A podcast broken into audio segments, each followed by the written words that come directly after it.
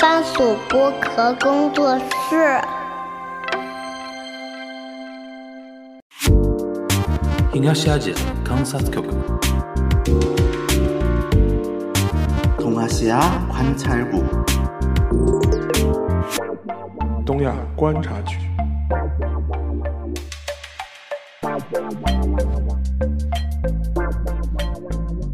Hello，大家好，我是樊玉茹，大家好，我是安青。欢迎收听本周的东亚观察局啊。呃，新年新事啊，兔年啊，第一次跟沙老师一起录节目啊。然后现在我们在录的这个当下呢，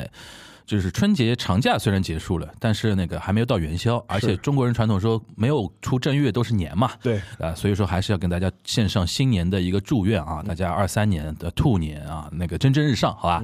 然后今天我们聊什么呢？聊一个比较轻松的一个话题的。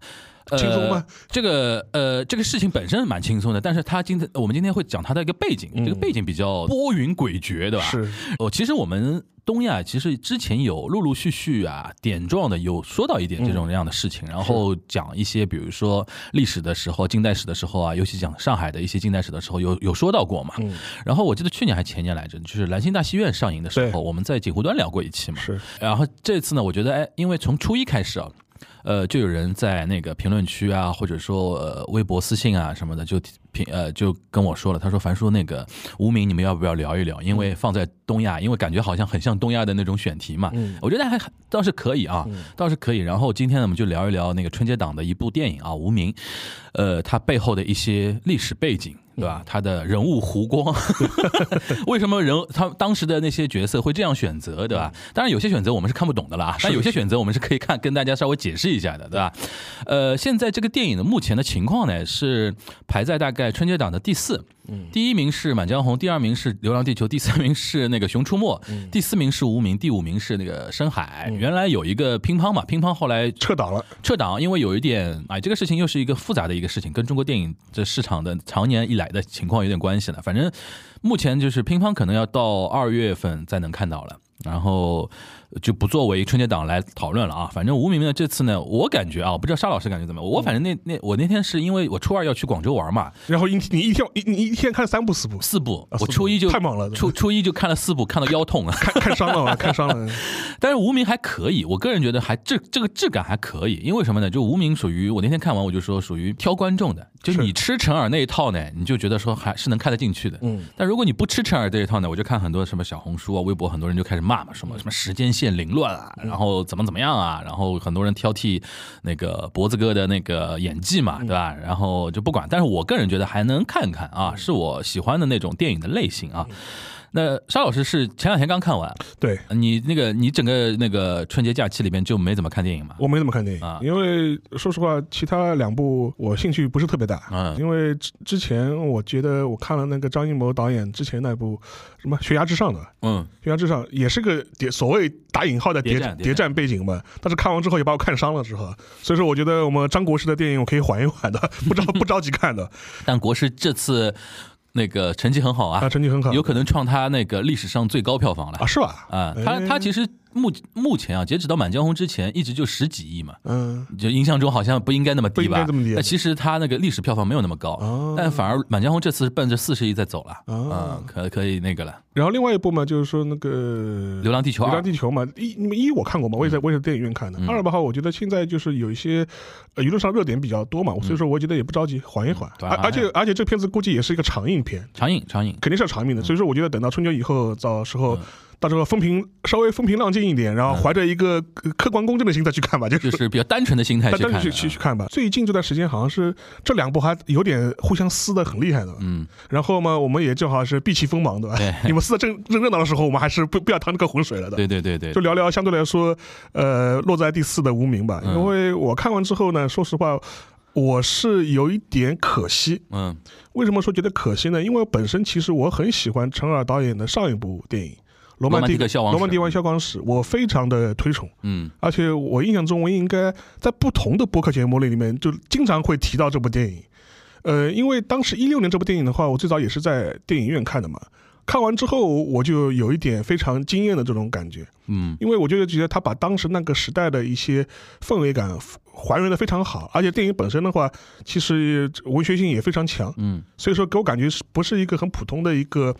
呃一个类型片啊嗯或者怎么样，他有很多就是导演自己的一些呃理念或者一些想法，嗯而且所以说从这个角度来说的话，我当时嗯看《无名》之前的话还是有点期待的，嗯就觉得陈耳导演憋了六年的，嗯，是不是能够有一些新的东西，或者是能够在之前的基础上面能够做得更好一点。而且梁朝伟嘛，对而且梁朝伟嘛，嗯对。而且演员啊、资源啊、投入啊，嗯感觉其实比当年还要再更多。嗯，我个人感觉那天也是这样，就是你如果吃陈耳的话，觉得说这种类型你还能看一看，是但它是全方位的。我当时就给出这个评价，全方位的比罗曼蒂克要弱，是，就是它每个角度都比罗都很像罗曼蒂克，但是呢，但就是每个角度呢、呃都比他弱一点。但是他可能服化道啊这方面就是硬件东西可能会好一点。嗯就是说你看完之后呢，其实我当时一个评价，我就觉得他很多这种。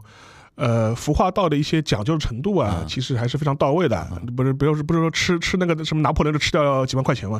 哦，吃掉几万啊？啊，对他自己说的，他自己在那个那个 GQ 那个博客里面说哦，是啊，就是它里面不是有一个关键关键道具，就是一个西点嘛，拿破仑嘛拿破仑的西点。然后他吃的是上海某某某个品牌菜品牌，就是菜菜叉品牌的啊拿破仑。OK OK，因为当时他的说法是说，因为他讲究实感嘛，就意思说我们不能拿个假的道具来，就是来拍嘛，这样的话就是没感觉。另外一个是他要希望演员是真吃。嗯嗯嗯，所以他说他开拍那场戏的时候，好像是说那王传君跟那个王一博就是吃了不知道多少个拿拿破仑的，哇，但是他们最后没用进去，呃，真的不知道是。吗？吃拿破仑的镜头我好像没没记记得没没有。就是有买拿破仑的这这这个好可惜啊镜头，说是什么？因为他说这家也特别贵，是上海最好的拿破仑嗯，，这是最好的、最好的、最好的、最好之一吧。法我就是法式的甜点，最最贵的，最贵的，贵的、贵的、最贵的，是贵。就就反正就是反正这这个有什么说法嘛？就是这个呃，拿破仑这个就是西点啊，嗯是当年其实就有的嘛，呃是应该是应该啊是应该是啊。然后它里面还除了吃拿破仑之外，还出，因为它里面也有很多这种这种。这种餐厅的戏嘛，就比如说饭吃饭嘛，就是比如说有的日本料理的，对，当时还有广式的、广式的，还有上海本地的，上海本地的。然后 最好笑的是说，当时他还真的是找了一个日本餐厅的那个厨师嗯。进组，嗯。进组干嘛？就是他是要蒸烧，啊。蒸烧蒸端上来，，OK，烧烧以至于有一段时间他们拍那餐厅戏的时候，就是在外面搭了一个那个盆子，对吧？就是就是一个厨房间，嗯然后就大厨就在那那烧，在那烧，知道？所以说从从这些角度来看，能看到看到他的确是花了很多资源投入进去。嗯这样的话拍出来的话，它画面的质感确实比较好。嗯就是它服化道啊这些这一方面的话，我觉得是在国内的话应该算是一流了，嗯一流了。对。另外一点的话，它有一些镜头的一些讲究的程度，嗯其实这也是符合呃陈耳导演一贯的风格嘛。就是你看《诺曼底克》的时候，你会发现他会非常喜欢拍一些俯拍的这种镜头啊、近镜头，然后摇过去的，对一点点摇过去一，轴的那种，一轴的一点点摇过去。然后的话，但是他有的时候反映一些很激烈的场景的时候，他会有一种刻意营造出一种尖利的效果。嗯他不是会直接拍一个啊雪雪淋大雪淋大地的什么炸啦、什么什么火光啊，他不会的。他可能是拍一个是炸完之后、炸完之前这种感觉。对，那狗嘛，对对，这是特别明显。这种都是很典型的一些他导演本身的一些嗯作者印记。嗯但是这些作者印记呢，其实在之前一部《罗曼蒂克》的时候，其实我也是非常喜欢的，嗯，而且我也看到了，在这部里面看到了。对的，但是比较可惜的是，就是他这个故事本身就给我一种很支离破碎的感觉。嗯。而且还有一点的话，就是说，因为很多人说他啊，他是因为他是那个那个碎片叙事，他不是一个非线，它是一个非线性的叙事，诺诺兰嘛，诺兰，但是我觉得这个本身其实倒不倒也不是问题，嗯。而且实际上面我之就之前罗曼蒂克其实也是这样拍的，而且以我们的阅片量来讲，我们我们是吃得下去的，吃得下去的，这没什么问就题，对我们来讲不陌生，不对？而是说就感觉呃，就刚才那个沙老师，其实我们在录之前，沙老师提到一点，因为你时时间背景的那种事件太具体了，是。导致你就没有像罗曼蒂克那种怎么说模糊感模糊的。模糊感，模糊感就太清晰了，之后就导致你那脑脑子里一直在想一件事情，哎，它时间对得上对不上？对是不是这样的？是不是这样的？你会被这个东西牵着走。是的，嗯所以说，另外一点的话，就是这也是跟罗曼蒂克不一样的。罗曼蒂克虽然得是拍一个三十年代、四十年代有抗战背景的这样一个故事，哼但它更多是反映一个时代当中的一群人的这种嗯变变化过程、状态变化过程。就说是无论是什么流氓大亨啊，还是各种各样的角色啊，它是拍一个像个群景戏一样的这样的状态。呃，但是无名它实际上是有一个非常明确的一个事件线索的。就你作为一个所谓地下党潜伏人员，你这样一个抗争的过程，然后伴随着整个一个呃抗日战争的这样一个进程是不断在发展的。嗯这样的话就导致你，如果你做这样一个碎片化处理的话，你就会让就跟前面那个樊如提到的，就是会让我们一直在对那个时时刻表的大势记的，哦，这个时间点应该发生什么事情了？对的对的你讲这个时间点应该是对应的什么事情啊？对对对，这样的话，实际上反而效果不是特别好。嗯而且另外一点的话，就是说，它这个片子本身的话，它又是希望能够嵌入一些可能陈耳他自己本人对抗战这段历史的一些理解。嗯呃，然然后呢，他然后通过这个方式来塑造这种历史感。但是正是因为太具体了，嗯所以反而让人容易出戏，至少我容易出戏。嗯因为如果你你像罗曼蒂克一样处理的比较模糊，嗯，那我觉得这种氛围感反而是被塑造出来了。对的，但是你这个片子里面，你给我对应一个很具体的事件，对，那作为我这样一个有历史背景的人，我就觉得非常出戏。嗯因为很多事件的话，跟我的一些历史的一些认知，或者说我认为的一些历史的发展的轨迹是是有比较大的出入的这。么讲好了，因为《罗曼蒂克》里边，你像葛优扮演的，很多人说是杜月笙嘛，但他从头到底没有没有说没有说过他是就是是杜月笙，所以说你可以留留有想象空间。对，但这次里边除了那些比如说主角们他们的这些角色，呃，可能历史上不是真实存在的，他们嘴里边讲的那些人啊，什么汪先生啊，什么我是石原派，他是东条派，这种太具体了。对呃，所以说导致会有一些 bug 出现。对最明显的一个 bug，就那天昨天晚晚上我们在聊的时候，就是那个公爵那个事情嘛。，对，那个太扯了吧呃？剧剧剧特啊，就是剧透，就说是，没事，到现在呢，就听我们这期呢，估计已经看过了。然后我没看的话，估计也也不会去看了的。就这个这个，先跟大家讲一下我觉得我们先讲一下这个到底讲了一个怎么样的一个故事。它其实就讲了，就是日本全面那个侵华之后，嗯，呃，首先国民党分裂嘛，对就是汪精卫那一派跟蒋介石，就南京跟重庆之间的，对对吧？然后汪精卫选择站边，就站那个日本人那一派，对然后就是国民党底下就分分开了，有一些是投靠汪精卫的，你比如说什么周佛海啊、丁默村啊，对，大家大家都了解的那些背景，然后他们之间是有 battle 的，就是。重庆派的国民党要跟那个南京派的国民党是要有 battle 的这一点，然后同时他还有一个背景，就是国民党还是觉得有有一个，就是尤其蒋介石他觉得有个内患，就是共产党这一边，对。对吧？然后他们跟日本人之间的那种互动关系非常微妙，因为因为像那个里边提到嘛，就是汪精卫，他一般日日本人一般叫他汪兆铭嘛，对汪精卫跟日本人的关系相对就是他要和缓一下，对吧？里边那个梁朝伟有些台词说到了嘛，就汪主席就是汪先生不是对不是对付中国人的，他是中间做缓冲嘛，对吧？对然后他们就在上海啊，在南京啊，会有很多一些所谓的一些机构嘛，就比如说那个什么七十六号，嗯，对吧？然后什么贝当路啊，什么霞飞路啊，这些大家都可以看得出来。然后他讲的就是从大概三七年开始到四五年日本投降之间的那一个一个故事，然后里面穿插的一个主要的一个人物嘛，首先就是梁朝伟饰演的那个他是何先生，对吧？对何先生，然后他的一个太太周周迅演的陈小姐。呃，最主要的就是我们脖子哥演的那个叫，他是叫叶先生，对吧？叶先生就是一开始就表现的非常，就是那种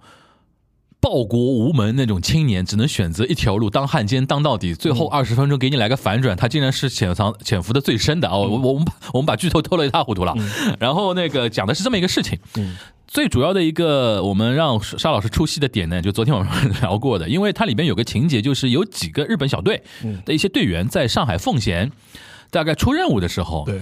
被呃被杀了，对。是被枪击的，对。吧？然后里边有一个非常重要的人物，他字幕写的是公爵，但其实他日语用的是华族嘛，华族。卡佐古嘛，卡佐古，对吧？然后这个呢，就是我当时就问沙老师，我说是不是有点离谱了？邵老师说太扯了，这个跟我们稍微解释一下，你觉得为什么很扯这个事情？因为当时他做了一个剧情的铺垫嘛，嗯他意思就是说，可能在四四年、四五年，就战争已经快要结束的时候，日本人快不行了，嗯然后这时候呢，蒋介石希望能够，呃，跟日本人私下媾和，媾和对，媾和，然后的话集中精力对付共产党，对。然后的话他就希望有这样一个工作在嘛，嗯。呃，然后在这个谈判过程当中呢，当时被我党的那个地下党就是同志们就是针织了这个事情，嗯。然后通过之前的一份所谓在沪上海日日本在沪要人的这样一个名录，名录啊。名录知道啊，有这么一个华族的一个公子，就是说是在。呃，在上海的这种日军里面当兵，是当个大头兵啊，所以说，然后呢，就是在这个过程当中呢，师纪把他给杀掉了，哦，他那个名录是这个意思。是是是，哦他一开始不是那个那个就是江疏影演的角色，他留了一个名录给他。嗯我我以为那个车是随机的啊，不是不是不是啊不是不是，等于是那个名录落到黄磊他们手里了，然后他们就等于瞄着这个事情去的。对，因为最早的时候他是把那个名录交给那个何先生嘛，就是梁朝伟扮演的角色嘛。梁朝伟也是我党潜伏在七十六号的这种人物嘛，对所以说当时的话，等于是拿到这份名录，知道哦，有这么一个人在上海。对对对，然后我们又得知，就是说你们就是蒋介石、蒋介呃蒋方要跟那个日本人私下媾和，要对付共产党。嗯然后然后我们就把这个华族的公子干掉。嗯然后干掉之后呢，就是说是能够破坏和谈，因为一个要人的一个皇亲国戚的这样一个人死在死了嘛，嗯然后呢，这个谈判就无法继续下去了。对对对然后他以这个事情来破坏了这样一个和谈的这样一个过程，哦是这么一个背景。，OK，但这个呢，其实实实际上大家如果看过一个前苏联的一个谍战小谍战电视剧吧，叫《春天的十七个瞬间》，你会觉得非常的熟悉的。我们当年的石基利斯同志就是当时也是要做类似的事情啊，因为就就觉得要破坏，就是说是纳粹方面跟西方单独媾和啊，来一起来对付苏联，就是有有一个类似的过程。我怀疑在写剧本的时候，是不是也受到了这这个的借鉴和影响？嗯但说回这个故事本身的话，当时觉得很扯的一个点在什么什么地方呢？第一点，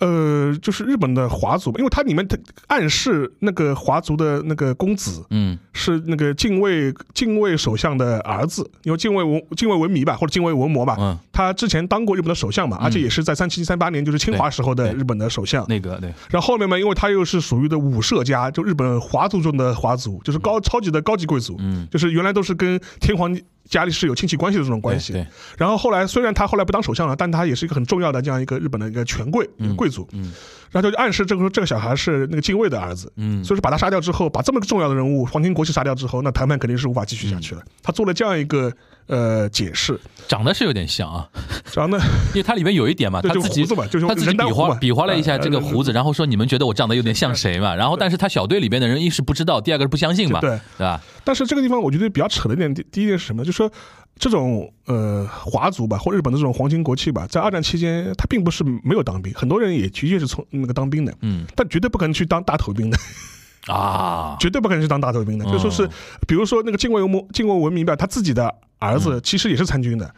他当时是当到那个陆军的上尉，然后是在那个东北当兵。嗯。后来那个日本战败之后就被抓到西伯利亚去了，啊，在西伯利亚的话，反正好像就是也落了吃苦吃苦头了，吃苦头了，反正反正死的很早，大概五十五五年的时候就就因为在西伯利亚就是导致了一些毛病吧，就死的很早。嗯但是呃，他其实也来过上海，但是他来上海的时候是四零年前后，就三八三九年的时候。嗯当时甚至有一段时间的话，就是说是，比如说重庆方面的一些特务有过接触，哦，就是比如说就《色戒》里面的那个汤唯的原型郑平如，嗯当时就曾经想花过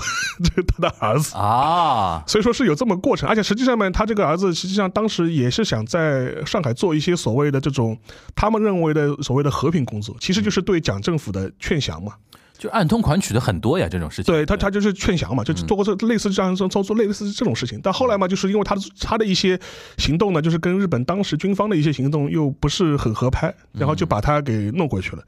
啊然后所以说他是有这么个过程的。所以说你就是说这种华族。或者说，他们这一条线的人跟关东军啊也好，跟侵华日军其实高层的想法还不一定一样。呃不一样，那哪怕是啊我后面可能也会提到，就是日本军部内部的话，其实想法也都很多。嗯呃，实际上面从这个角度来说的话，就是你把这样一个角色安排在安排是这样一个身份，然后呃你就觉得非常不合理，就说是你这样一个皇亲国戚的这种这种天皇贵胄吧，就是这种这种日本的这种华族子弟，他不可能是这样一个角色的。我们解释一下，华族是中华的那个华，对其实是贵族花嘛，对，通花嘛，就高贵的那个意思其实我我觉得是因为他字幕里边直接写华族啊，很多人不懂那个意思所以说他直接写了一个公爵嘛，对对吧？但是严格来讲的话，那个公爵的说法不一定对，对。对吧？所以说，从这个角度来说，第一个的话就是说是我们会觉得就非常奇怪，就是你安排这样一个角色的话，他不可能是这样一个身份，说什么哎类似的事情，就是是历史上真的发生过嘛？就比如说华族在中国被那个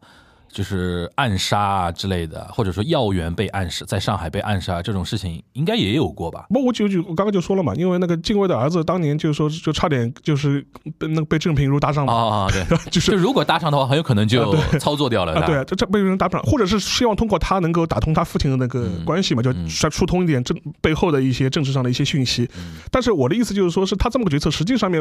在无论在任何层面上面，都是这么一个很重要的一个管道或这么一个角色，他不可能去把他派派去做大头兵，所下放到那么下面的，所以我来锻炼你啊，嗯。就是你锻炼不不可绝对不可能是绝对不可能是这样子的，就是说是这这种呃这种这种这种心肝宝贝儿对吧？即便去当兵镀层金，其实大家都懂的嘛，怎么可能去到基层连队去当大头兵呢？危险发言啊，不，这个其实在日本的历史上面其实也很多，嗯就很多嗯回呃华族啊这种子弟，他确实是有军旅背景，但更多就是成镀镀金嘛，嗯。而且去一些很不重要的一些岗位，嗯。或者是而且他这种人物，因为他学历比较高嘛，嗯，他一他一对一一当兵做做。翻译啊，对做做文员啊那种，或者是当中在参谋部里面，而且他而且而且而且他一当兵就是有军衔的，嗯就，至少是从上尉上尉开开开始嗯开开开起跳的，他不可能是个大头兵的。对对，这是这是第一点。第二点，这是也是一个非常残酷的一个现实。怎么说呢？嗯就是说是，即便是我们先假设这个合理性存在，就是他即便是近卫的儿子，嗯在四四四年、四五年，不知什么原因，反正在上海服役的时候死了，嗯，呃，会影响谈判吗？不会的，死了就死了呗。对，死了就死了就那个死了就死了呗。时局很 很重要了，已经，就死就，而且它里面就会，它会有一种假设，似乎是觉得日本这样一种体制啊，是因为是天皇为大嘛，什么都要听天皇的，所以天皇的这种高级贵族，他的地位也非常崇高，嗯以至于他的一一举一动、一言一行，他的生和死会影响所谓国策的这种变化。嗯实际上这也是不符合嗯三四十年代整个日本的政治的一个基本逻辑的。对，这些华族的地位可能很确实很高，嗯，非常高贵，嗯但是你在政治上面实际上是没有什么太多发言权的。在战略层面面上没有怎么 不重要，不重要对 不，重不重要。所以说，我觉得从这个角度来说的话，即便是发生了过这么一件事情，嗯，如果谈判的当时有这么个谈判在进行的话，其实也是无足轻重的，对。只不过会当做一个比较重要的一个形式案啊。而且它里面有一个逻辑上的矛盾的一个点，如果华族在战略上如此重要的话，更不可能放到大头兵那边去了。对吧？所以说，我觉得从这点角度来说的话，我觉得这个是一个嗯剧情上的一个漏洞，嗯就是非常嗯违背我们的一些历史的一些基本的一些认知。嗯哼，所以这点的话，我就当时觉得这个好像有点太扯了，就是属于这种，你其他我倒算了，你你这个的话，我们并不是说苛求你拍一个历史背景剧必须完全是死抠历史，嗯这是两回事情。有些虚构的一些情节，只要你是合符合当时的一个历史逻辑的话，我觉得有可能是你会有很强的这种真实感。就马伯庸那种写法嘛，对对对，就是你只要符合当时的历史逻辑嘛。对，因为这种历史逻辑的话，其实且不要说历史逻辑了，你把这个事情想象到当今的话，你也会觉得有点非常奇怪，就是属于这种。所以说，我觉得从这点角度来说的话，是有点说不通，整个逻辑上面有点说不通，而且有点有点太扯了。嗯而且另外一点的话，我们也可以稍微展开讲一讲，其实当时。呃，蒋介石政府跟日本方面的这种嗯秘密的这种沟通啊，其实是非常多的。不光是那个他反映这个时间段有所谓的这种和平工作啊，或者是双方议和，实际上从三七年、三八年之后，类类似的事情发生过很多次，很多次。三七、三八年到三零年的时候，当时呃日本方面其实也通过德国人，通过各种各样渠道，呃，然后通甚至通过全养全养义原原首首相的儿子全养健，然后跑去跟那个重庆方面也是秘密进行沟通和谈，就是从各种各样各种渠道吧，都进行过类似的工作。嗯而且我后来我想了想，就是说对应到呃这个电影里反映的这个战争末期这个时间段的话，其实其实有过一次被认为是重庆方面跟日本方面的一些直接接触，就是谈和平问题。嗯是当时有一个汪伪政府的一个高官叫缪斌，到时候我们写写在 show notes 里面。嗯。缪斌，然后当时的话，他是汪伪政府的考试院的副院长，嗯，考因为五五院嘛，五院五院考试院的副院长。然后之副国副国级干部，呃，当时的话也，但是但是是属于一个有级别，但是没什么实有级别没实权的这样一个位置。这没什么没什么当，时他亲自飞到了东京，嗯。然后自称是重庆方面的密使，有蒋的直接授权，来跟日本人当时谈所谓的媾和的问题。嗯呃，然后的话，他当时这个他带来很具体的一些相关的一些要求。呃，当时的日本的内阁是小矶国造内阁，嗯当时小矶国造还非常当真，嗯就是把他引介到他们内阁会议上做讨论，啊，然后甚至也把这个事情上奏了当时的裕仁天皇裕。仁天皇，但是后来当时的日本的就是内阁内部啊，包括尤其是他们外务省这方面，对于妙斌的身份高度怀疑，就觉得你是这个人是真授权还是假授权。嗯而且妙斌本人呢，在东京也的确讲了一些非常奇怪的话，就比如说，他说我在东京的这几天，正是因为我在，所以东京不会有空袭。这是在一九四五年四月份、三四月份的事情，就讲了很多很很很很奇怪的这种话。哇塞，而且当时另外一方面的话，就是说是他似乎，但他似乎也拿不出，就是说重庆方面给他授权的一些黑纸白字的这种，呃，不是白纸黑字的这种证据，就实证没有，实证没有。嗯呃，所以这个事情呢，就后面就黄了。后来的话，就是那个小纪国道，甚至也因为这个事情，就是他下下下台了。啊，后来因为这个事情下台啊这，是其中之一吧，其中之一吧。后来就换成了那个最后一任那个战前的首相嘛，铃木贯太郎。嗯所以这个事情的话，可能被视为是，就说是战争结束之前，就是蒋介石方面跟呃日本方面可能进行过的一次和平方面的一些谈判。那到底是不是蒋介石呃，这个事情就非常的微妙了。嗯事后的话，就说是重庆方面是坚决呃否认认，坚决嗯否认。嗯但是比较诡异的是什么呢？妙斌在一九四五年的秋天的时候，应该是十月份、十月份的时候就嗯已被经已经战争结束了就被枪毙掉了啊，。枪毙掉了，但是他的枪毙的过程是是所有这批大汉奸里面最快的。嗯就甚至比他罪恶深重多的一些汉奸的话，其实他们他们的死刑啊或者判决都要推到四六年、四七年，甚至七甚至四八年。所以说很多人就高度怀疑，为什么你国民政府第一个要把他枪毙掉？嗯，知道太多秘密你，是不是知道太多秘密里面？所以说你要杀人灭口，就迫不及待的就是第一时间把把他给把他给干掉。而且这个很像蒋介石的风格，对，所以说关于那个妙兵的真实身份，其实一直是萦绕在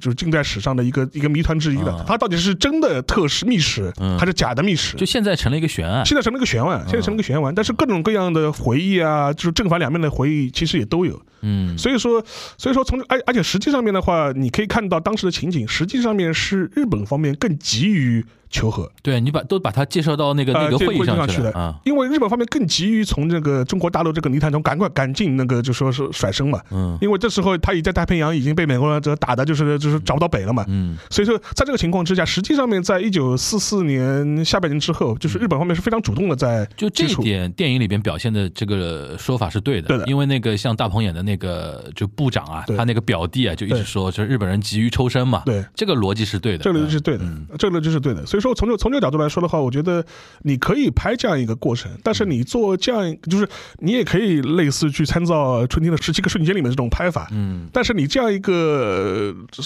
布置的这样一个线索和事件事线索事件本身呢，其实有点不合理，嗯。有点不合理。就如果那个不是大头兵，反而是一个稍微高级一点的将官，你安排一个安排一个情节，说他最后是被我们这边干掉的话，那还逻逻辑上还通一点。而且实际上，我如果要我如果要我设计的话，应该是反过来反过来啊，去杀重庆方面的人。啊，就是蒋介石不谈了。啊、就是我们把蒋介石那边授权的代表干掉，啊，就是因为日本呢这方面是迫不及待的，就是恨恨不得赶赶紧跟你那个是媾和啊，哦，哎呀，对对对对，对。应该反过来设计，应该反过来设设计，可能或者是还有一种嘛，就是把这个事情就公之于众了，揭穿那个就是讲政权让这种让让学生上街头骂他，对对对，蒋介石觉得说你日本人卖我，啊对对吧？然然后就这样了呃，所以说，我觉得从应该是这样设计的话，其实更符合历史的一些逻辑和角度。嗯因为从这个角度来说，因为那个时候是日本人迫不及待想抽身哎，你死了死了一个公爵，死就死了一个贵族就死了一个贵族了，那那关我什么事呢？继续谈下去，哎不可能是说什么哦，我第二天不谈判不来了，这嗯对吧？对对对对这个不符合逻辑了，对对对，是谁主动是谁被动了？对，有道理有道理，哎这这个点蛮好的，所以说，我觉得从这个角度来说的话，我觉得这样设计的话可能会更合理一点。嗯，而且另外有一点的话，我觉得呃，它里面其实有一些小的细节也看出来，我们陈浩导演肯定也是读了很多书，对吧？嗯嗯做了很多功课。就比如说，它里面会设计台词，那个日本的反派嗯，在为自己做辩解的时候，他会说：“我是石原派，我不是哎东条派。那个我那个我在看第一遍的时候啊嗯，我想很多人应该不懂了不，懂了，对，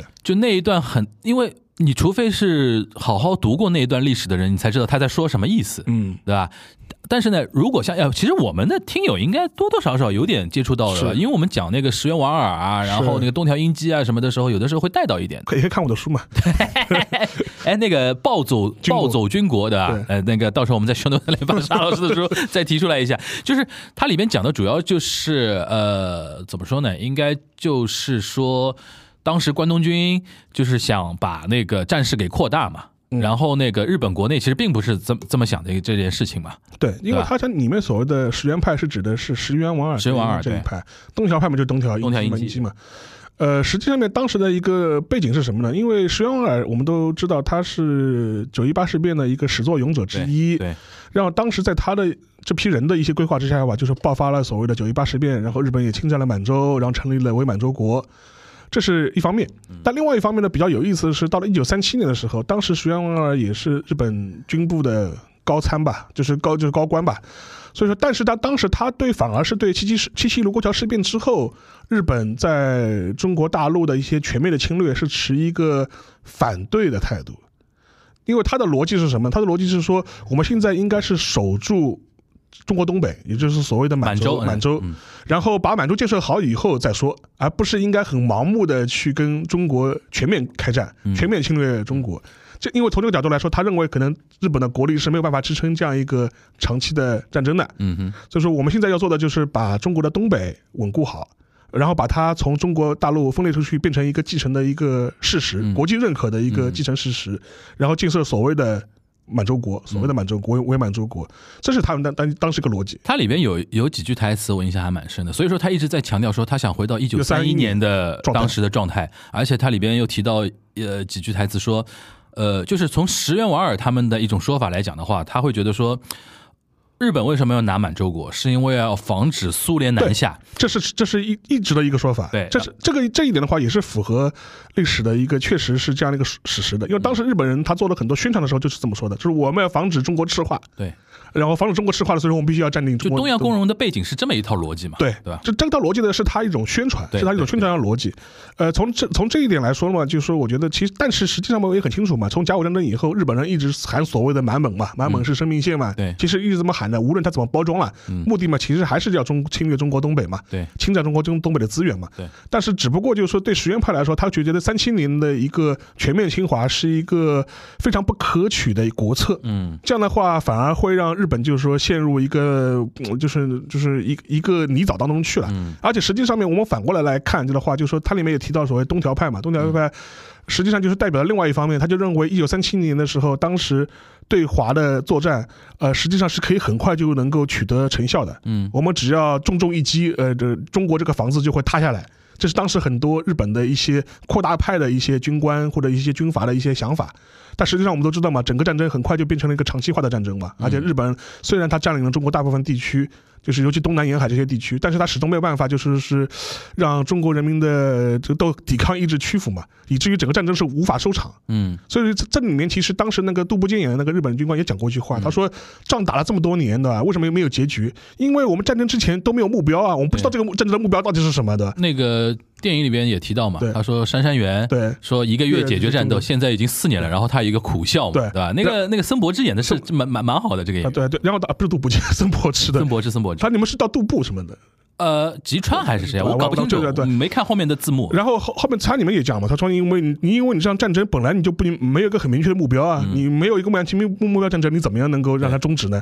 所以说这一点来说的话，我觉得是拍的还是可以的，而且实际上也是很符合当时的一个历史的一个背景，至少是符合当时日本军阀一些内部的他的一些思考的一些方式的。嗯，所以说但是这一点呢，就是普通观众不一定能 get 到到，。因为所以所以说，我觉得它里面的话，你能看出来，陈老陈老导演他肯定在写这个剧本的时候，他自己是有所考虑的，而且也吸收了很多相关的一些资料。嗯呃，但是这一点的话，就是说是呃，我觉得也是我们看的，我看的时候感觉就是有点可惜的地方，嗯就是说有些地方你感觉是摸到了这个历史的一个脉络，能够把它呈现出来；有些地方呢就就错过了，或者是呃表现的方式不太好。因为各种原因吧。因为各种原因，嗯因为各种原因吧。嗯另外一点的话，就是说是它这个片子里面其实还是会不停的出现中国东北所和所谓满洲的这样一个意象嘛，包括最后的那个那反转吧。那个，地地地地图，地图吧，就是现现地图吧。嗯。这个呢，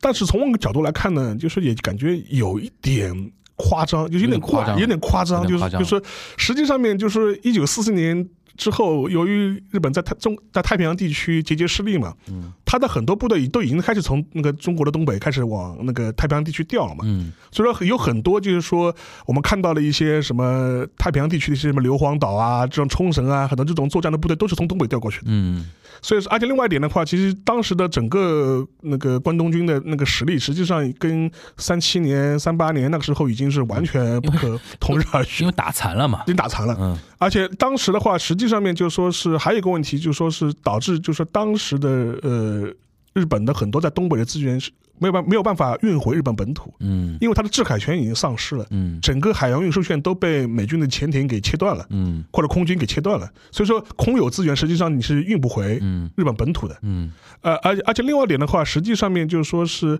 呃，只有有一点是可以说的，就是包括我后面的那个，他也提到冈村宁次嘛，嗯。冈村宁次他作为就是侵华日军的当时的总司令嘛，当时他提出过一个说法，很有意思，他不是要盘踞在中国东北，嗯。他说是我们当时那个所谓的中国派遣军还有几十万人上近百万人的这种这种规模嘛，虽然整个兵力素素质是大不如前，但是我们可以把龟缩在中国的山东，然后形成一个割据实力。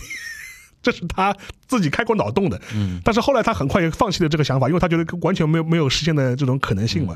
但是无论怎么样嘛，就是说，我觉得其实呃你把另外一点的话，就是说你把满洲的这样一个呃说中国东北地区很快就是被苏联红军解放这样过程，然后归咎于现地图本身，其实有一点有一点夸张，而且实际上面我我强调的一点就是在一九四五年的时候，其实日本在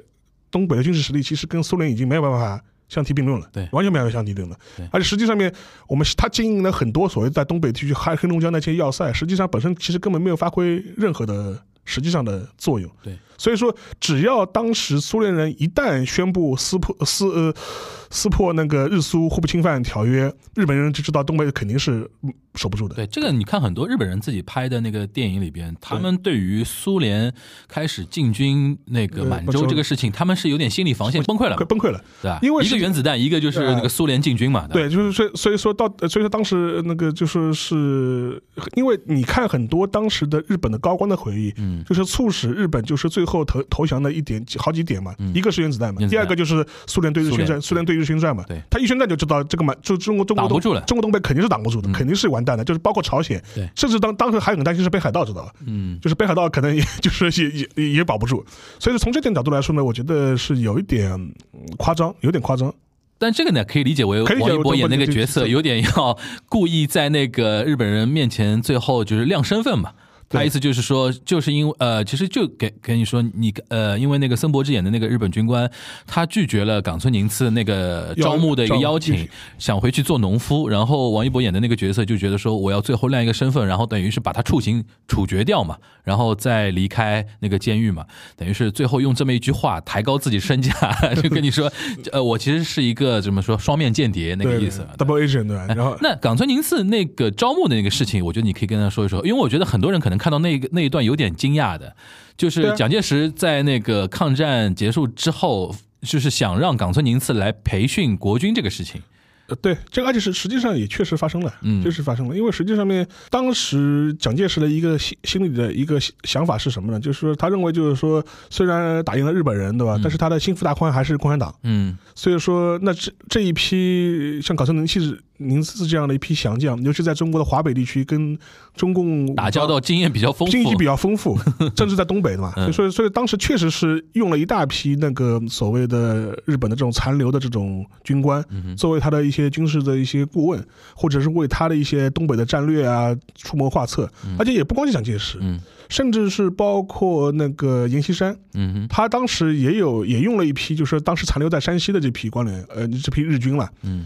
当时也被称之为所谓的那个山西残留，嗯。呃，而且实际上面有很多地方，就包括、呃、江浙沪这一块，很多一些小的一些一二线县城，就是说当时要交接的时候，当时呃国民政府就明确要求，就是说你不能向中共军队那个县城投投降，你必须向国军投降。如果那个中共军队新四军过来要要要来缴械你们，要你们投降献城，对吧？你们是可以还击的。啊，所以说当时也爆发过，就是就说是类似的这种冲突。嗯所以说你也能看出来当时蒋介石的一个心理的一个算盘嘛，就是说是，反正就是说是日本人，反正我跟日本人打完了嘛，然后日本人也投降了。他说，但是呢，你必须帮我把这些地盘看住，等我国军来接收，对吧？嗯然后另外一个呢，如果等我当年以之后吧，过就是过呃过一段时间，我跟共产党开战的时候呢，你要提供我一些相关的一些呃资源啊，相关的一些战略上的一些呃建议啊，怎么样跟共产党打打打交道啊？嗯实际上这一套一直延续到呃蒋介石退往台湾之后。嗯退往台湾之后的话，呃，当时他甚至就是找冈村宁次，呃，组建过一个军事顾问团，叫所谓的白团。嗯这个这个白团的话，全部都是由这批老的这种日军的军官构成的。然后而且有一些级别的也都非常高，而且很多人都是那个冈村宁就是亲自圈点的。这批人在四八年、四九年以后的话，甚至在台湾也很活跃。呃，就甚至包括一些什么古林头啊，呃那古林头啊，就金门就是作战的时候，当时就是有日军顾问在现场的。嗯嗯所以说这个事情本身的话，现在也有很多的相关的书来揭示这个过程。就说国内出过有本书叫《白团》，嗯。作者是原来朝日新闻的一个日本记者野岛刚，嗯。啊，野岛刚我知道。野野，岛刚，他长期在台湾的，对长期在台湾嗯。的，然后他他当时就是出过一本这个这个那个一个访谈，采访了很多这种当事人，嗯国内也出过，就是那个叫就叫叫白团，反正就是大家有兴趣的话去可以搜搜看，嗯。可以把这段历史了解的比较清楚吧。那这段这批人基本上他是没有被所谓的清算的，还是有有善终的，对吧？啊，没有清算啊，这是包括那个像那个呃，像冈村宁次啊这批人，实际上面本来是被认为是要那个上军事法庭的嘛，对。作为战犯生团，对。后来全部都是能够非常太平的回日本去了，被保下来了，被保下来了，因为国民政府虚嘛，而且这个事情本身实际上就是国共国共内战、解放战争时期的话，也是被被曝光过的，也是被曝光曝光过的。嗯我像我们之前那部谍战剧《潜伏》里面，其实也有个桥段是类讲这个过程的。当时啊余则成演的这夫妇怎么样去揭露冈村宁次呃出谋划策当顾问的这样一个过程。嗯，对对对对。那就除了这几个点之外，你觉得还有哪些你看到这个过程中，你觉得跟历史有关的一些点，可以跟我们来稍微科普一下的吗？呃，这个的话，我觉得其实这上面，我觉得其实我可能，如果我来写这个故事的话，我可能会把这样一个所谓蒋日之间媾和的这个故事的话，时间更往前推。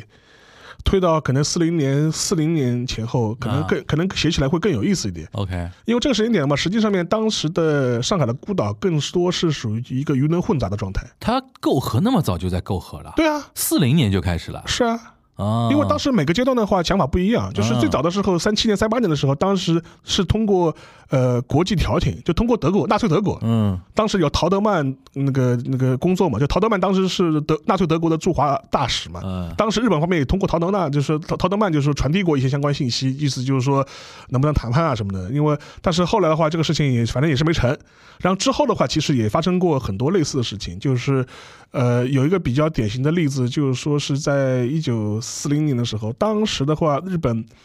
军部内部其实有发生过两条路线的斗争，嗯。一条是我们是北上呢还是南下，就是嗯就是当时很多日本的陆军是说我们要北上，呃要打要打苏联对吧？就是我们看那个希特勒跟那个苏联早晚要打起来的，所以说我们应该是北进，而且苏联对日本的威胁始终是存在的。嗯，还有一派是可能是以以日本海军为主嘛，就是我们我们要南下，我们要抢夺资源，要资源，要资源，嗯。所以当时就发生过冲突嘛。但是无论是你是北上还是南下，其实都有一个很关键的一点，就是说你要从中国抽身，对中国问题怎么解决，嗯。中国问题怎么解决？嗯。而且打到四零年的时候，其实已经大战已经打完了嘛，嗯大的会战已经打完了嘛，进入了一个战战略僵持阶阶段了。对，所以说，我们我们毛主席也说嘛，战略僵僵持阶段是汉奸最多的阶段，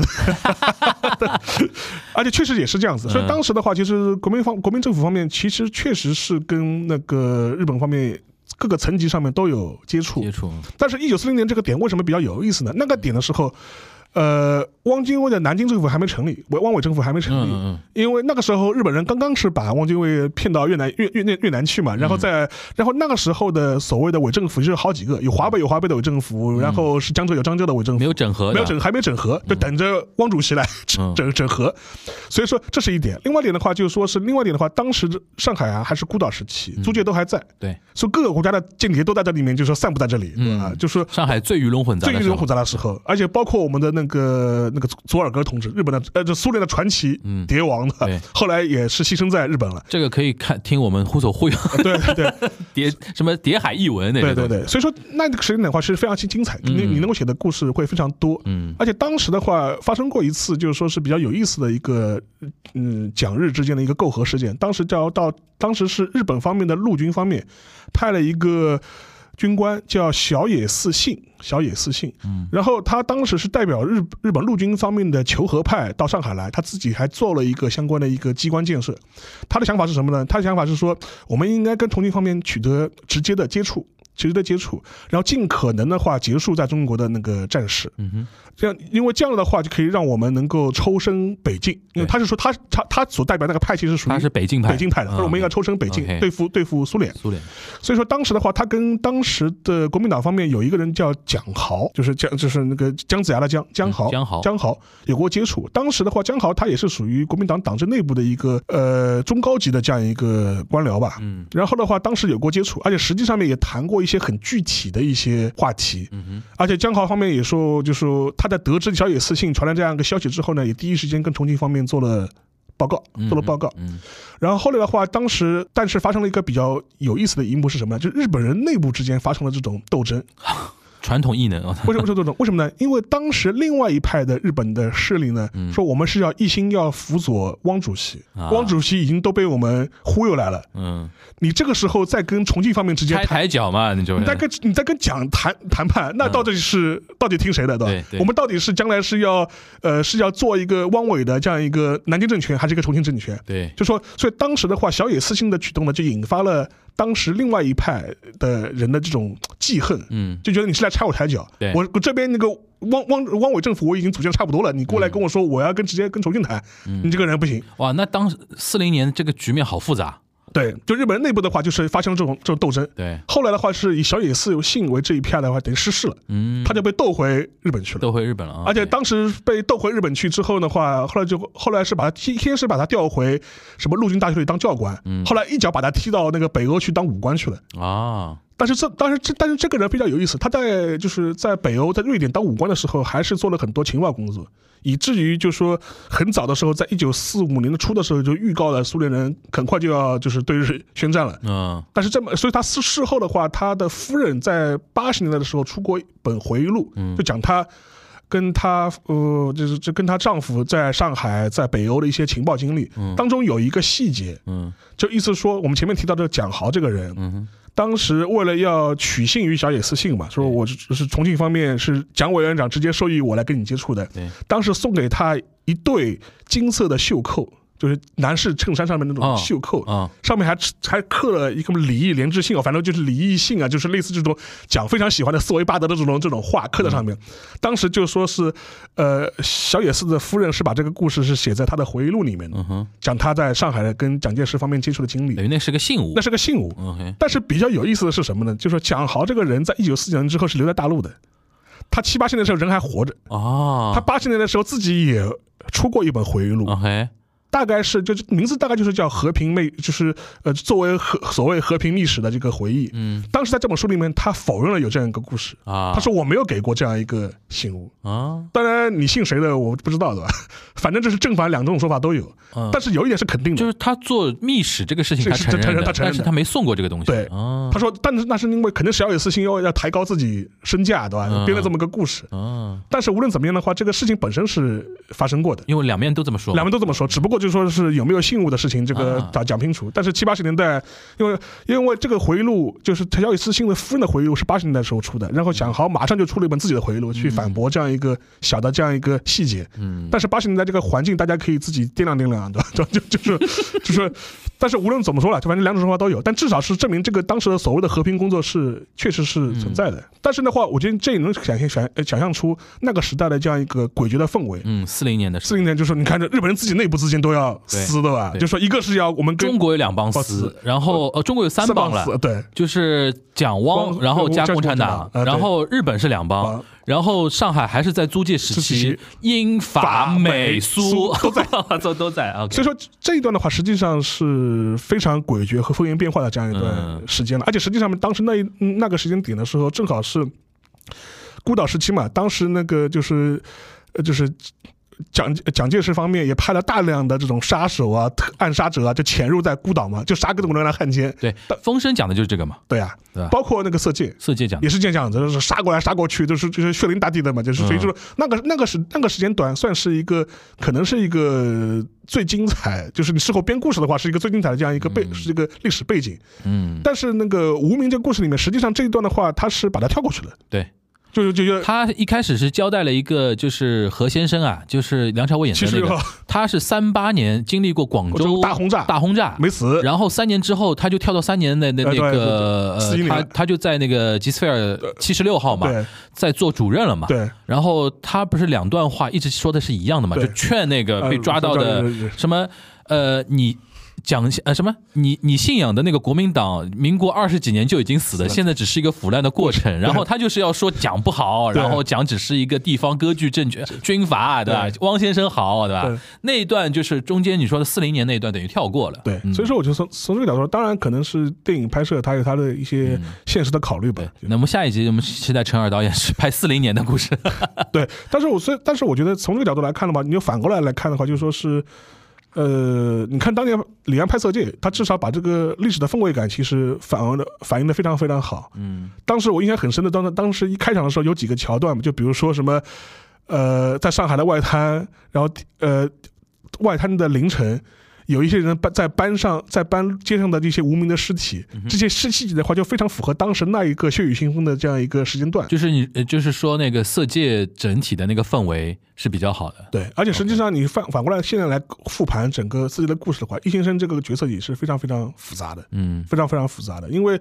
呃，实际上面在无名当中也提到，就比如说他也提到像，比如说像里面大鹏演的这样一个所谓唐部长的这样这么个角色，他们说他是周佛海，周佛海那个更更像一点，对就就说可能在四四年、四五年的时候，其实也是各种各样的关系都很有。哦，我跟我的早就跟重庆方面就是说是恢复联系了，对吧？实际上这也是符合那个历史的现实的。嗯你反过来看《色戒》里面这个易先生这个角色，其实本人他已经有很多线索暗示你，他实际上呢跟重庆方面一直是有联系和有瓜葛的，嗯嗯嗯，是因为历史上也确实是这样子的。这一批所谓的，而且这个很符合现实的那种逻辑。对因为在那个年代，你到那个留后路的呀，到那个级别的时候，说老实话，大家暗通款曲的事情真的可能会有很多很多。多的。而且实际上面在那个时那那个时局下面嘛，大家都要留留后路的呀。对对对，嗯，哪怕你四一年、四二年的时候，嗯，那时候可能各种各样方面，就是，呃，我可以举个例子吧，就是我以前写过一个人物叫孙耀东，嗯然后这个人物就非常有非常有意思，他是他家里面是那个原来是孙家奶的后人，就是原来是晚清重臣嘛，嗯然后家里面一直是这种权贵的这样一种背景，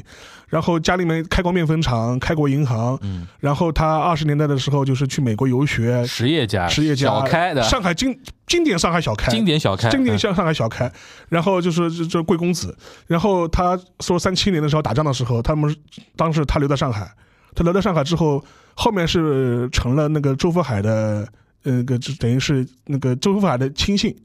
然后也当过汪伪时期在在上海的一些主要银行的一些负责人，嗯，帮周佛海在上海管钱的，就这么一个角色。要清算的话也算汉奸了。对啊，然后四五年之后然后当时后来就是因为之前做过一个访谈嘛，因为他老人家大概是零六年的时候才去世，死的时候死的时候大概是九十多岁嘛。嗯，当时问他你三七年的时候干嘛留在上海对吧？你干嘛不不不去南不去重庆对吧？莞尔一笑，我不不不认为莞尔一笑，他就他的说法就是说，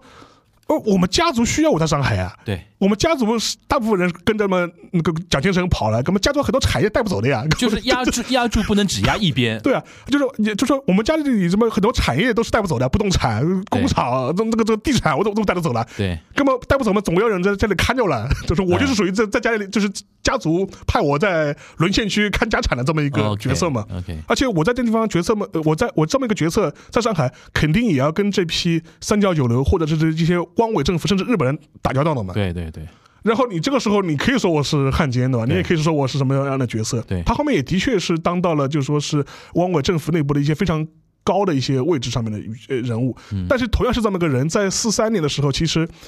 呃已经跟那个重庆方面建立了相关的一些渠道了。嗯，而且实际上你要反过来这样想，他这么一个大家族，很多人也是跟着蒋友院长去重庆的，事后也会帮他通路子的呀，对对对对对，两边都打打好招呼的嘛，不能让这个儿子就这么变成汉奸 枪毙掉了，对吧？OK，所以说，实际上他说我在四三年的时候，其实已经在帮重庆方面做很多事情了，做很多事情了。当时他有一个访谈的印象就非常非常深嘛，他说大家可能就是也是在四三年这个前后的话，当时呃汪伪政府另外一个很重要的人物，就是除了周佛海之外，就陈公博嘛，陈公博，陈公博。嗯。当时有一次，就是就宴请的或上这种场面上面，就说跟陈公博聊天，陈公博可能看他还是一个年年轻人，就是比较可惜，意思就是说，意他意思是汪先生这个人呢，就说是心太软，还是一介书生，就不适合搞政治。嗯就说，然后转过来看到孙晓东，他说：“哎，他说，他说，他说耀东啊，他他就说你还年轻对吧？他说我是没办法了，我只能就说是一条路，就是走到底了走到底了。啊他说，他说你还年轻，你要给你要给自己多留他多准备一条后路。嗯，后来那时候这个仿佛就像孙柏芝跟那个王一博那个 对话嘛。然后，然后反过来的时候，那个当时那个孙晓东自己心里在想，他嗯后来或者说他心里在想，其实那个时候，其实我已经跟重庆方面就是说 已已经有联系了，嗯已经有管道留好了。嗯，但是最绝的是什么呢？这个人在一九四四年、四五年的时候，还跟我党建建立了联系。后来就变成个变成变就变就被我党吸收了，知道吧？就哇塞，就被我党吸收了，就一直是做地下工作。你这点内容现在在哪里是能看到吗？还是吗？有啊，我我我以前在那个澎湃澎湃上澎湃那个上海新闻上面，我们到时候放在 show notes 里面这里面。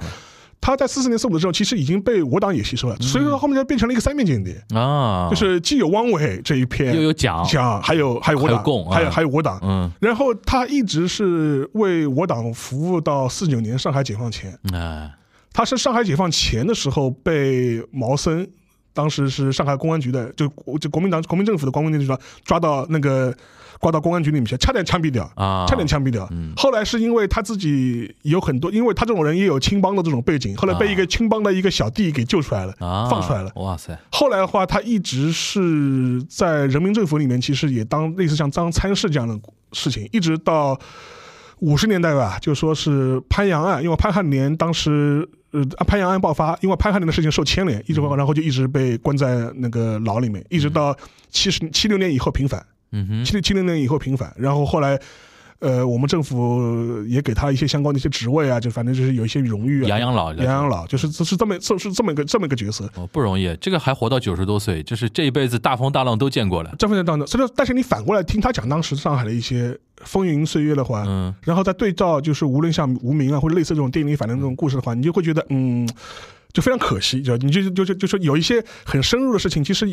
当时的这样一个背景就是这样子的。对于当时的在身处这样一个上海这样一个乱局当中的人的话，嗯他有各种各样的选择，他会有各种各样自己的考虑啊、我觉得这都很正常。而且实际上面，我觉得这片子里面其实有一点，我觉得比较可无名啊，在讲过电影的比较可惜的一点，就是说似似乎没有看到王一博他饰演的这样一个叶先生这样的角色的他一个人物的这样一个心路历程，他是怎么变化的，他是怎么样变成我党的 统治的他做会是因为。哪怕是像那个梁朝伟这样的角色，实际上你也能发现他很多这种人物变化，他是有一个过程的。嗯包括他跟自己那个周迅扮演的他的那个妻子之间这种很隐秘的这种嗯关系，嗯然后在片头和片尾之间都是有呼应的，然后他也能解释他的很多这种行为决策，为什么后面当时不惜暴露自己的身份也要去做这样一件事情。对，但是王一博好像是没有的。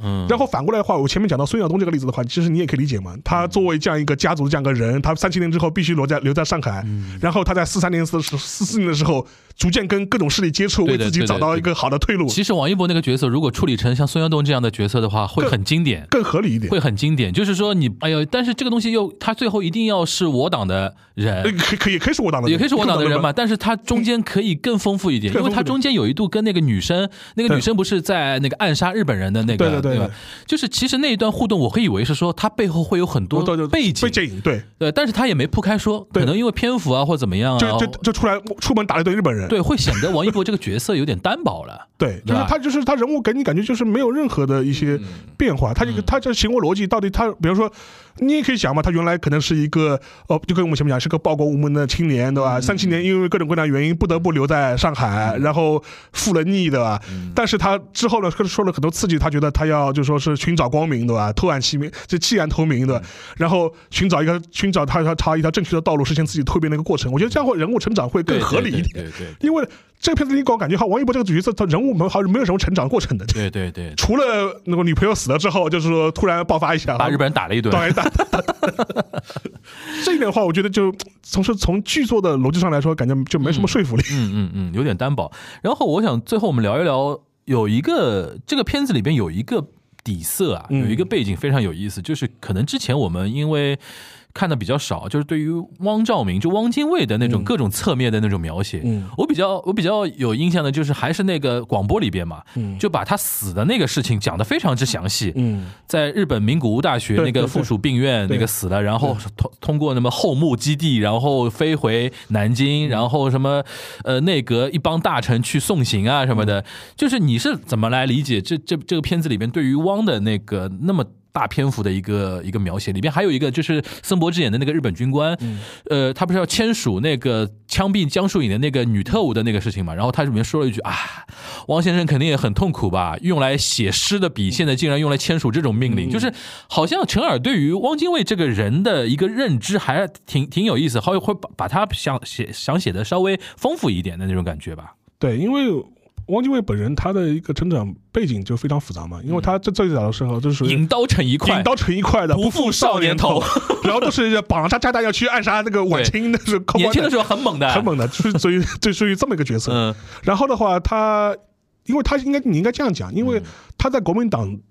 内的辈分其实要远远高过蒋蒋介石。蒋介石，蒋介石这是代表了一批原来的这二十年代的一批军事官僚。军事少壮派，少壮派，他是凭借自己就有枪杆子嘛，所以说就是有了话语权。对，实际上面就是那个国民党党人的那种论论江湖辈分的话，实际上汪汪兆铭比他不知道比他高到哪来哪里去了，就是。就是他当时等于是孙中山的左膀右臂对对对对，所以说是这么一个有这么一个背景，所以就导致了为什么就是汪蒋之间的心结会这么重。对，因为从汪精卫的角度来看的话，其实哦，我我弄啥年弄啥呢？对 小赤裸，小赤小赤裸裸的。然后，但是呢，他自己手里没有兵，嗯没有枪杆子，对所以一直是处于这样一个被动的这样一种地位嘛。嗯所以说，当时也发生过所谓的宁汉分裂这种事情嘛。嗯所以说，从这个角度来看的话，就是汪精卫其实对蒋介石一直是有一种很强烈的这种心结在的，心结在的。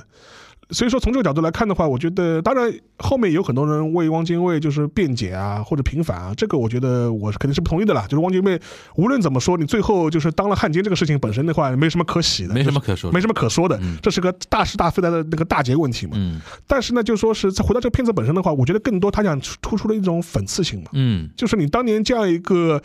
不负少年头的这样一个革命青年，嗯最后的话在晚年的话是落得这样一个下场，而且还是文人，还是文人。诗写的很好的，其实就跟我前面讲的嘛，陈公博，陈公博当时就跟孙晓东讲句话嘛，哎，他说汪先生本质上面是个是一介书生了，嗯就不适合搞政治。嗯他为什么呢？因为手不够狠。对，这个，所以说，我觉得这点的话，其实也是他一种人格的一种宿命和这种悲剧性，也也是在这个地方体现出来，嗯体现出来了。嗯然后最后的话，他最后也的确是的确是死在名古屋对这样一个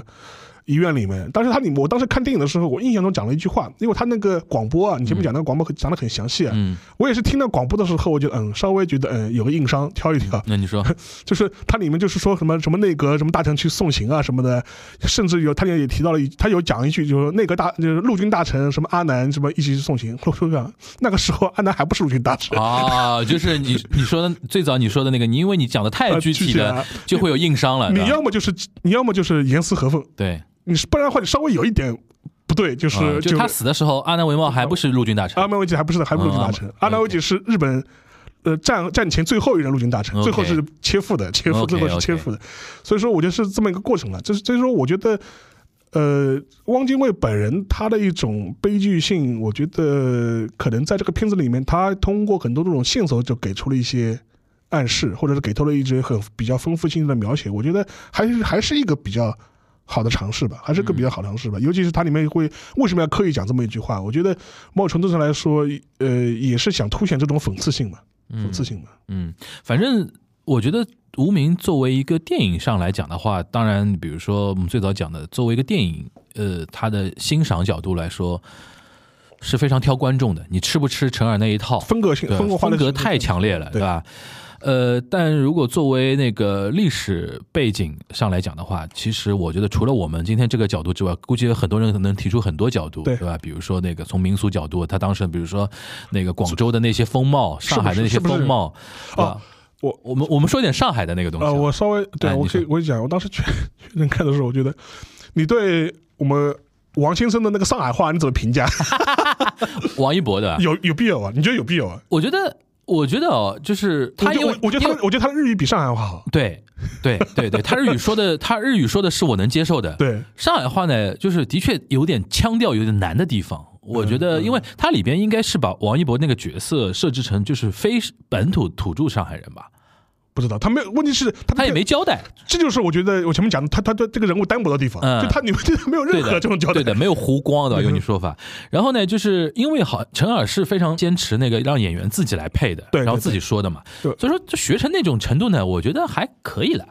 对吧？然后你像江疏影，上海人，嗯，他那个那个那个上海话也有点问题啊，那个稍微有点问题吧，不，但是有一点啊，嗯当然当然了，就是《罗曼蒂克消亡史》里面，其实很多人也也对上海话挑过错嘛，就很多这种讲法，就是这种路名的讲法，就觉得有点奇怪，对吧？对，因为，呃但是无论怎么样的话，我觉得就是说是。呃这还是小的地方，但问题是这个片子里面就是大量的对白全是用上海话讲的，嗯嗯然后你又挑了一个王传君跟王王一一博博一起飙上海话，这个对对比就特别明显，知道吧？这个这个就非常出戏的吧？一个就说感觉是就是什么意思？就是说刚刚怪怪的，就是两个人就是。呃，都不讲上海话，或者是两个上海话都讲的水平都差不多，嗯那还就是不违和一点，对对对吧？可能可能是因为那个上海。就是能听懂他们上海话的观众呢，在全国范围来讲还不是那么多，对吧？所以说就是有就是什么上海人之间互相吐吐槽。因为我看到我那个朋友圈里边有些老师对于王传君的那个上海话也有一些质疑的地方，因为你很多讲法是现代人的讲法，但这个呢，我觉得这是这是就就没底了。啊，这个是对我觉得这就是属于互于本位主义了，这个就这个就没底了，对吧？根本我跟你吵什么怎么什么到到到，就是这个的话，我觉得倒还好，关键是就是讲话这种腔调，嗯，腔腔调的确是硬伤了，嗯。啊，你包括像江疏影，你也看到他硬在憋上海话在讲那边讲，其实也不是非常的顺嘛，对，对吧？然后有一些上海民俗的地方，就啊，江疏影上海人，他应该是上海人，啊。应该是上海人，但是应该属于那种就是练练的不是很熟练，就是没有王传君那么 local，对吧？然后里边还有一些什么呃硬呃也不叫硬吧，就是说那个上海那个民俗的地方，就是那个那道那那道菜啊，啊，就是那个我发觉很多人不知道那道菜，啊，就是嗯，就醉醉虾、就应该叫呛虾，呛虾，对，呛虾醉虾其实是那个熟醉比较多嘛，对，对吧？呛。呛是生呛啊，清就是活虾直接放到酒里面的，对对对对对这个是我们那个宁波西上海人最熟的一道菜，菜，就是而且我那天看的时候，第一反应哦，南乳汁呛虾，就是它里边那个对对对对，它那个红的那个那个汁一定是放那个南乳汁嘛，对，就是南南派的腐乳汁，对。对吧？然后呢，虾太大，就是 它就是太大了，因为因为我们平时吃的那个呛虾都是很小的河虾，对一口一个。为为什么河小河虾比较好呢？就是小虾它容易被呛死，对。因为大的虾很有可能一直在那个碗里面咕咕咕咕咕，你一直呛不死它，然后要等很长时间才能把它所谓的呛死嘛。对，然后呢，还有这个就是那个怎么说呢？这个这这个菜呢，是不是不是下饭菜？对是下酒下下酒菜一定要配黄酒啊，对对吧？配那种东西。然后看到最后，那个王一博吃这个 还过两口米饭，我的妈呀，就是这个非常违和，对吧？然后虾太大，然后很多人吐槽说他竟然不吐壳。呛虾一定要吐吐壳的，对吧？然后是这种是小的一些点就可以稍微说一说啊。当然，因为那个可能他这个团队里边对于这个讲究的度还没到那个程度，对吧？然然后后你觉得还有什么？还有一个，我觉得他，你觉得他你们上海拍的一些外景啊什么的，嗯你觉得？因为我看过那个，就陈赫导演他自己的说法，他意思就是说，他拍这个片子的时候，当时他更多是用了很多航拍的镜头，他就是用无人机拍，拍完之后后期去修修，嗯。然后这是这是一块，还有一块的话，就是说他拍一些近的一些外景的时候，嗯。他说他对像车墩啊这种影视基地他不是很满意，就松江车墩影视基地呢，就是没有历史感，太新了，太新了太新了，对，太新了。然后他当时是在上海市区找一些还有一些遗存的地方稍作改造，嗯，对吧？有一个地方离我们这边现在很近，就在嗯江阴街，江阴街大家可以去那个圣地巡礼一下，嗯里边有一些，比如说。呃，很多人以为是那个原来就有这种招牌，后来其实是无名这个剧组做的，对的做旧的一些招牌贴上去的，贴上去的但是呢，他用的里边一些弄堂的一些景是真实的那些江阴江江阴街我最熟了，因为我小时候幼儿园就叫江阴街幼儿园，那边其实大家可以去稍稍微找一下，有一些点啊，就是那个比如说那个呃王一博那个角色目睹自己那个未婚妻。就是嗯刺杀日本人的那个地方，那个那个弄堂就在江阴街那边拍的，对吧？所以这一点呢，我觉得就在片子里面，至少在画面上面还是质感不一样质感不一样，嗯还是质感不一样是，不一样的。确实比你去车灯那个拍拍拍浮光掠影要好得多的。我看到那个弄堂那个，我甚至能闻到尿骚臭，就是原来人家是对对对那个就随地小便啊，就是在那种对对对阴阴沟那边嘛，对吧？你甚至都能感觉到那种味道，呃那一点我觉得陈耳是坚持的蛮对的啊。是的，所以说我们还是分开来看，就是历史上面有一些它设置的不合理啊，或者 bug 啊，就是这这是有可以改进的地方。然后呢，就是从呃电影拍摄手法、艺术角度上来讲呢，我觉得至少就我跟沙老师来讲，我们是吃成人那一套的是接受的。而且他对于那种很多服化道的那些讲究的地方，我希望说下一部作品他能继续这样坚持下去啊。呃，反正我觉得，因为就我们东亚观察局的那个角度、那个角度和守备范围来讲呢，就只能聊聊无名了。蛮宋朝我们是 get 不到的，对吧不敢聊，不敢不敢聊。然后科幻我们也也说不到，聊也不到的？然后深海啊这种动画片也就算了，对吧？不过就是深海是有一点那种《千与千寻》的那种味味道的，就是奇幻的味道。对，奇幻的那个味道的。然后有画面是很绚丽。对对对对对，有反正我觉得呃，就是用这么一期节目嘛，跟大家稍微科普一下，就是中国近代史嘛，尤其是三十年代到那个三一年到四五年那段时间，其实波云诡谲嘛。然后因为上海，其实沙老师在别的很多节目里边都提到，尤其跟情报有关的话题啊，什么当时的上海，哇塞，那太精彩了。叠都叠都对吧？然后有一些那种就是各方势力的那种绞杀啊什么的。其实你真的要拍的话，好好拍的话，首先会很精彩，对。第二个会让人有那种引人入胜的那种感觉。然后最后呢，就是我有点期待了，就是我期待，就是过了一呃一两一两年或者两三年之后，嗯陈二导演出一个导剪版，啊，就是你你一开始到底想怎么拍的，对吧？对，说不定能够让我们真正看到这个片子的全貌，或者是真正精彩的地方。对对对对因为这可以想象嘛，因为他我肯定，你也可以想象，他肯定是为了这个上映，最后也做了很多的妥协、妥协跟调整，对调整、调整，而且很多调整的话，其实你是能在片子里面是能够察觉出来的。对。所以说，从这个角度来说的话，我们希望将来有个机会吧，无论你是出蓝光也好还是怎么样，能够有一个导剪版，导剪版，嗯。看看他原来到到到你应该是拍成什么样子，嗯让我们也看一看。对对对，行，那我们期待能早日看到这么一个导剪版啊！行啊，那我们非常感谢大家的陪伴了，我们这一期的东阳观察局就到这边了，大家拜拜。拜拜。